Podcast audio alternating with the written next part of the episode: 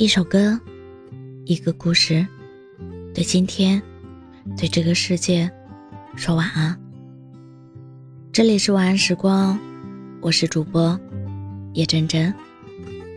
上个周六和我妈打电话闲聊，可没想到刚过十点钟，她就哈欠连天的叮嘱我，赶快把电话挂了睡觉。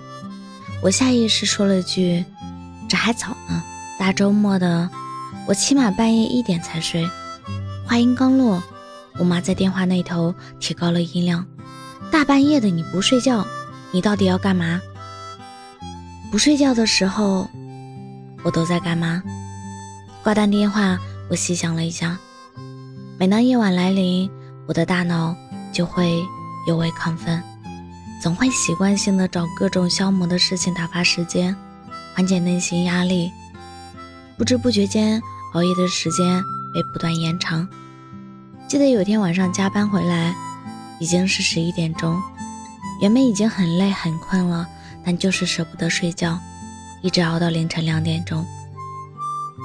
在那三个小时里，整个世界都安静下来了，所有人都在休息，而我，像是从另外一个世界偷来了一段时间，来享受独属于自己的静谧。和身边的朋友们聊了聊，发现比起白天，大家更愿意沉浸在漫漫长夜里。同学老陈是个美食爱好者，深夜他不仅会给自己做面当，还会给喜欢吃的餐厅写几百字的好评推荐。朋友小米从事互联网行业，白天的时间全部贡献给了工作。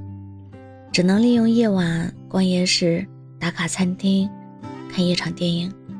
对他来说，深夜是最适合捕捉快乐的时间。室友佳佳喜欢用食物来满足自己。晚上回到家后，洗个热水澡，瘫在沙发上，打开手机给自己点一大份外卖，就能边刷手机边慢慢吃到十一二点。他们说，只有在深夜。全世界都安静下来的时候，生活才会变得稍微那么温柔一点。深夜有种说不清道不明的魅力，激发了我们无尽的荷尔蒙与想象力。我们忙着游戏，忙着恋爱，忙着放松自己，独独舍不得闭眼睡觉。中国睡眠指数报告显示，中国目前有近三亿人存在睡眠障碍。四分之三的九零后是在晚上十一点后入睡，三分之一是在凌晨一点后入睡。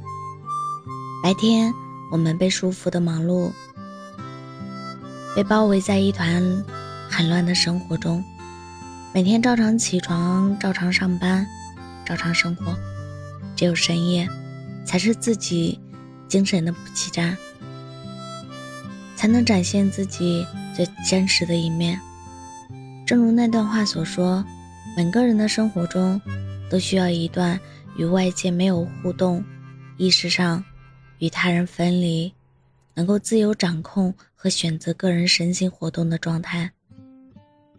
在深夜挤出的两三个小时，安放了我们最真实、自由、脆弱的情绪，足够把白天发生过的场景在脑海中掠过一遍。也足够把分手那天说的话推演过上百遍，所以，与其说深夜是用来熬的，不如说是用来狂欢的，用来养精蓄锐、安放某些东西的。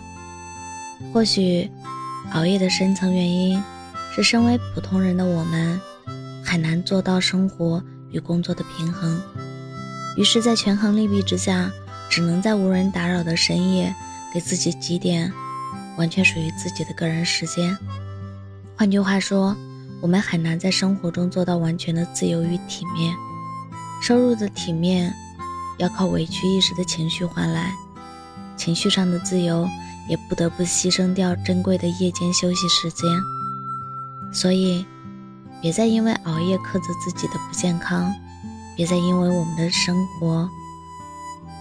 转移了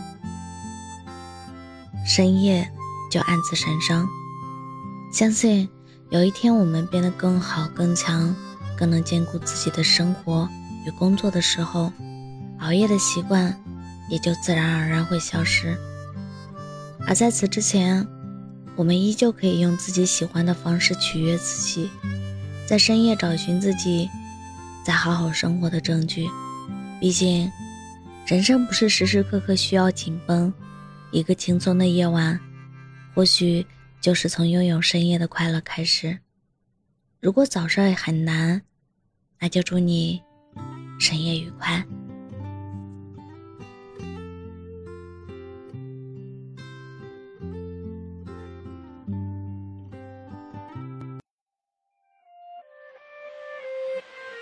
习惯躲在深夜的电台，回想当时你勉强的告白，再看如今已空荡的口袋。你早就先记得告诉我怎忘怀，怪我太相信你说的爱，却忘了心会被时间更改，所以也羡慕那些等待，我们或许熬不到花开，还记得歌曲也读不懂爱，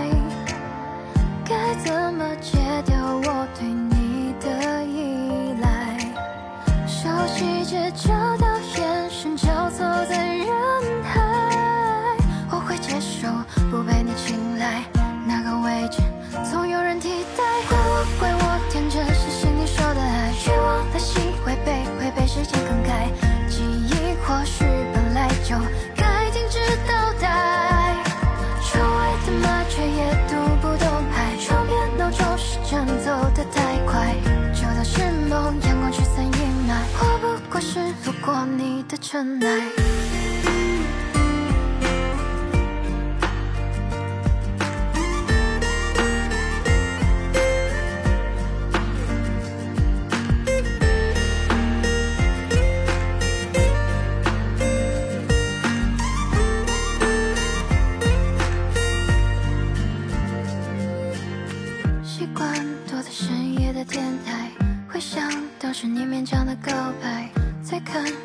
空荡的口袋，你走之前记得告诉我怎忘怀，怪我太相信你说的爱，却忘了心会被时间更改，所以也羡慕那些等待，我们或许熬不到花开，还记得